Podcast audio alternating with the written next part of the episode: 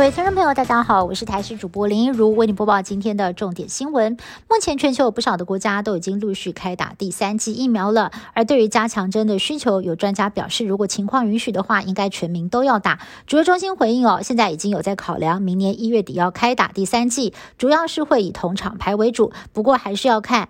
预防接种咨询委员会到时候的决议，至于是否会采年龄别施打，则是还在考虑。只是随着国内的疫苗打气下滑，陆续有疫苗陆续到货了，未来也会尽量的物尽其用。如果打不完过期，则是会选择销毁。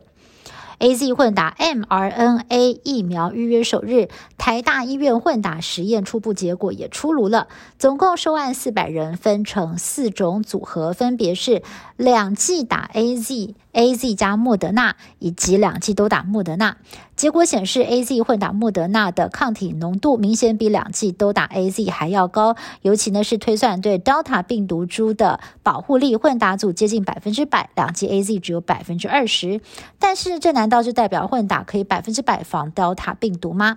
这项研究虽然证实混打的效果比较好，但是很多两剂都打 A Z 的民众也不免开始担心保护力会不会不够。指挥中心就指出了，疫苗的效果不是只看单一的指标，更强调在真实世界里。头的数据显示，打两剂 A Z 能够有效的预防重症死亡，所以不用太过悲观。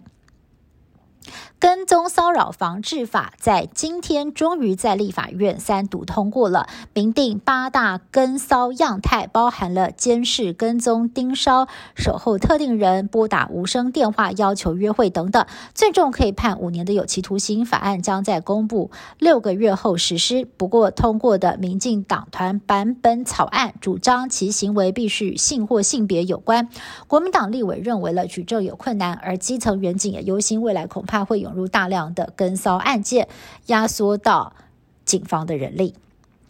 近王品集团麦当劳宣布涨价之后，鼎泰丰也大幅度调涨，一半的品项全部涨价。大家爱吃的小笼包、炒饭都涨了十块钱以上，而 Subway 也涨价了，涨幅来到将近百分之三。不只是连锁餐饮业连环涨，小店家也扛不住通膨的压力。业者表示，就算现在没有涨，以后也还是得涨。但是因为担心客人会流失，所以现在还在观望当中，很两难。杯葛北京冬奥的氛围正在发酵。美国总统拜登亲口证实，正在考虑对明年二月份的北京冬奥进行外交抵制，为的就是抗议中国打压新疆人权。而英国跟澳洲有议员联名要求政府杯葛北京冬奥。拜习会才刚刚落幕，拜登就迅速出招。美中关系会不会又因为冬奥再度生变，值得关注。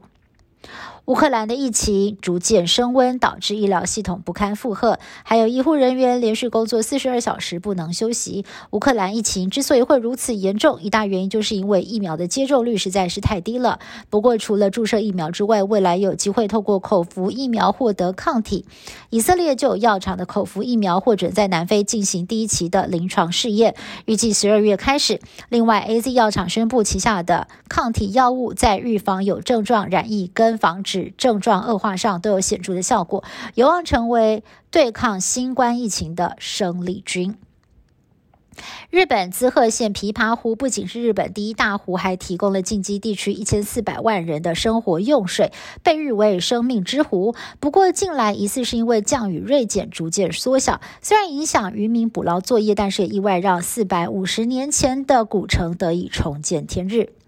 国际油价涨不停，各国实在是吃不消。美国总统拜登为了要压抑油价的涨势，也特别商请中国、日本、印度等亚洲大国能够共同的释出战略储油。而十八号，中国大陆就宣布了正在释出原油储备，国际油价应声跌破了八十美元大关，创下了六周的新低。以上新闻是由台视新闻部制作，感谢您的收听。更多新闻内容，请您持续锁定台视各节新闻以及台视新闻 YouTube 频道。